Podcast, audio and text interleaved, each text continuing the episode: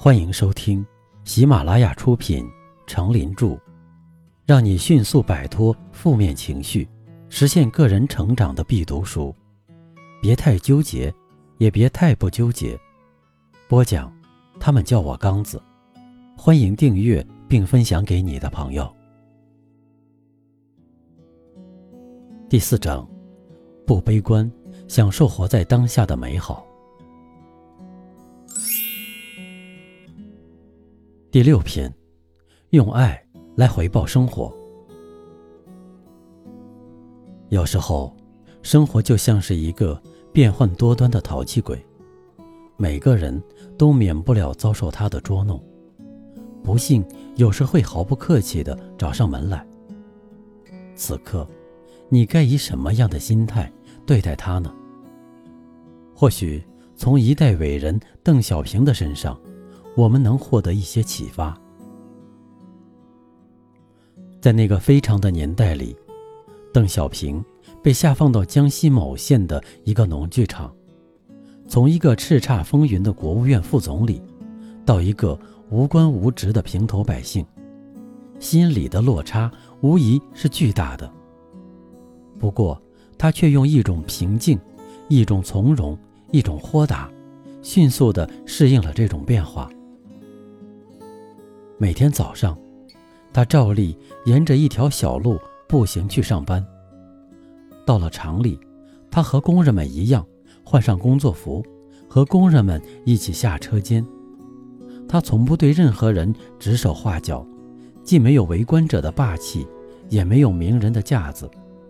不熟悉的人从他跟前路过，绝对想象不出他就是大名鼎鼎的邓小平。一碗粗茶淡饭，他照样吃得津津有味；简陋的房间，他照样安然入睡。他心里一直这样想：既然不是领导了，就安心的做一名普通工人吧。在这平凡又平常的日子里，可以让高速运转的大脑去呼吸一下远离都市的新鲜空气，去修养一下自己的身心吧。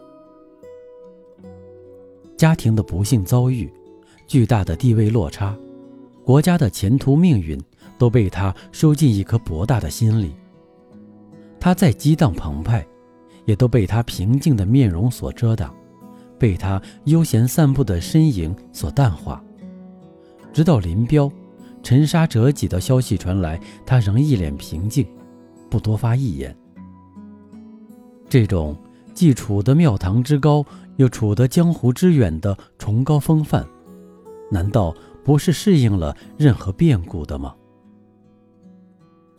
在日常生活中，伟人也好，普通人也罢，都同样会遭遇到生活的无情捉弄。生活之路充满着艰险，一些沟坎随时都可能把你绊倒，随之而来的种种压力也会如影随形。就像一个笑话中说的，一个士兵问他的长官：“大沙漠上总有装甲车的影子，虽然装甲车被伪装成了沙漠的颜色，可影子怎么去伪装呢？”长官大骂：“笨蛋，在影子上面盖上沙子不就行了吗？”其实我们都知道，影子是盖不住的，要想让影子消失。那只能让太阳悬于头顶，这样阴影才能被我们踩在脚下。对待不幸的压力也是这样，适应便是高悬于头顶的太阳。俗话说“适者生存”，那么我们如何才能做一个在不幸遭遇下顽强站立的适者呢？这让我们想起一种非常名贵的中药——冬虫夏草。这种具有很好滋补作用的名药，常令我们生出一些感慨来。朔雪纷飞的寒冬，它像一条小虫一样钻入土中，状似冬眠；春来地暖，它又冒出叶芽，如同拱出地皮的一株小草。从生物学的角度来讲，最具灵性的应当属于我们人类，第二是动物，然后才是植物。而作为再次之的冬虫夏草，竟也懂得，严冬来临时，为了不被冻死，而将自己弱小的身躯隐匿于土壤之中；春夏时节，又探出身来，沐风浴雨。因此，它之所以名贵，恐怕是因为它懂得适应自然环境而有灵性。从动物身上。我们同样也能发现类似的奥秘。契可夫笔下的变色龙就是一个很好的例子。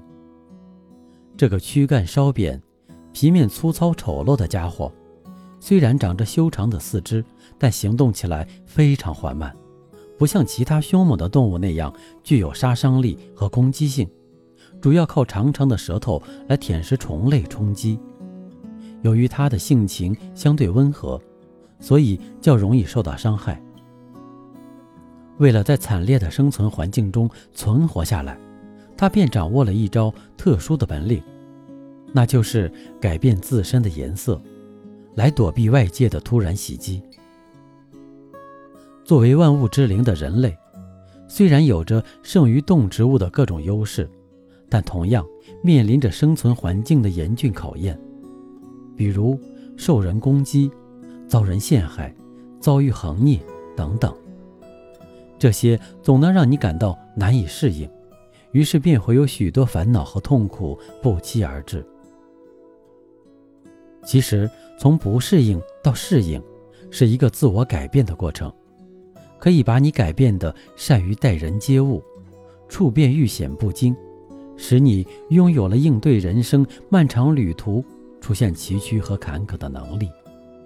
从不适应到适应，也是一个寻找的过程，可能是去寻找宽容和忍耐，可能是去寻找新的生活目标，可能是去寻找安恬的思维和心境。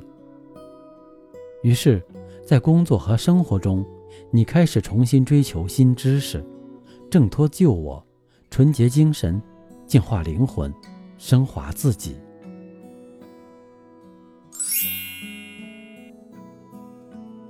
不纠结的智慧。无论生活带给我们怎样的磨难，都应依然用爱来回报生活。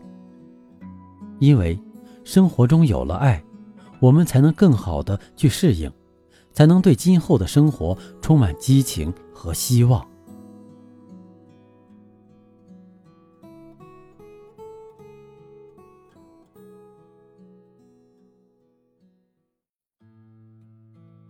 您刚才收听的是，让你迅速摆脱负面情绪、实现个人成长的必读书。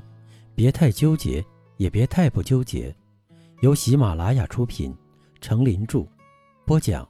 他们叫我刚子。欢迎订阅这个专辑，感谢您的收听。